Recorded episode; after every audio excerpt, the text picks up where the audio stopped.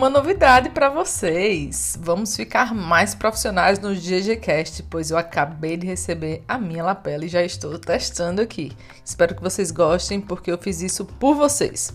Hoje eu quero falar sobre quatro passos para você controlar o nervosismo antes de se apresentar. O primeiro ponto é que, claro, a gente tem que estar tá muito bem preparado em relação ao conteúdo que a gente vai falar. Uma vez que a gente tem segurança e domínio disso, fica muito mais fácil. E as outras questões vão ficando ali bem mais simples de serem resolvidas. Então, o primeiro ponto é justamente cuidar do roteiro, cuidar bem desse conteúdo e ensaiar em frente às câmeras. Tem um detalhe importante aqui: você pode ensaiar no espelho, em frente a outras pessoas ou em frente às câmeras. O que eu mais indico é em frente às câmeras ou em frente a outra pessoa. Por quê? Porque se você está no espelho, você já vai com um olhar enviesado e você não consegue prestar atenção em todos os detalhes. Mas se você está falando para a câmera, você consegue pausar, consegue tirar o áudio para observar apenas as suas expressões faciais e corporais, então fica muito mais rico esse ensaio. Ensaie muitas vezes, muitas e muitas, até você se sentir 100% seguro. O segundo ponto, e não menos importante, é o exercício aeróbico antes de falar em público. E aí, o que é que eu indico? Normalmente, as pessoas antes de falar em público ficam tão ansiosas e tão nervosas que a adrenalina sobe.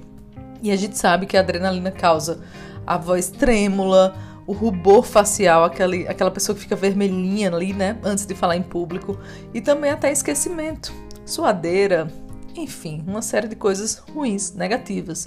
Então, o exercício físico vai fazer justamente com que essa adrenalina caia e a serotonina seja liberada. Então, até uma hora antes, faça esse exercício ou pelo menos levante os braços se alongando e vai fazendo esse movimento de soltar o braço e soltar um.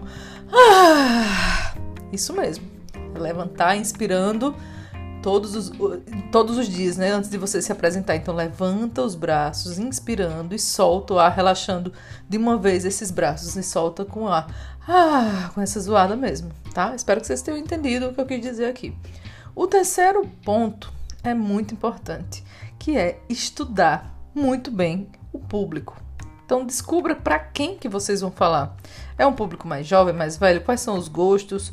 O que é que eles não gostam também, porque isso pode até te ajudar a escolher a sua roupa, porque a roupa também é uma forma de comunicar quem você é, concorda? Então, se você vai falar para um público mais formal, procura usar uma roupa mais formal. E também o contrário é verdadeiro. Se você vai falar para um público mais jovem, dá até para falar algumas gírias, se couber ali, tá? Então, muito cuidado com essa linguagem. Se adeque à linguagem do seu público.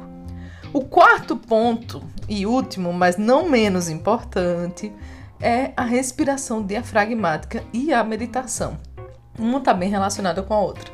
Então, eu ensino sempre aos meus alunos uma respiração na qual você vai inspirar pelo diafragma, não pelo peito. E aí o que ajuda é colocar uma mão no peito e a outra no diafragma para localizar de onde está vindo esse ar. Então, inspira pelo nariz durante 4 segundos, prende a respiração durante mais 4 segundos e solta tranquilamente essa respiração por mais 4 segundos faça pelo menos aí, no mínimo, mínimo mesmo, três ciclos desse. Mas quanto mais você fizer, melhor vai ser, porque você vai diminuir de novo a adrenalina, que é um mal para quem vai falar em público. E a respiração não é importante só antes, mas durante a sua fala também. Essas são as dicas de hoje. Eu espero muito que vocês tenham gostado com essa novidade aqui do microfone novo, vai ficar ainda melhor. Daqui a pouco eu vou aparecer também no YouTube, mas por enquanto sigam as minhas redes sociais, especialmente o meu Instagram. Lá eu tô fazendo conteúdo todos os dias. Por isso é importante você ir lá no meu perfil, ir no sininho e ativar as notificações. Isso também me ajuda a ter mais engajamento. Então compartilhem, curtam e salvem os meus posts, porque de fato isso me ajuda muito. Então, até a próxima!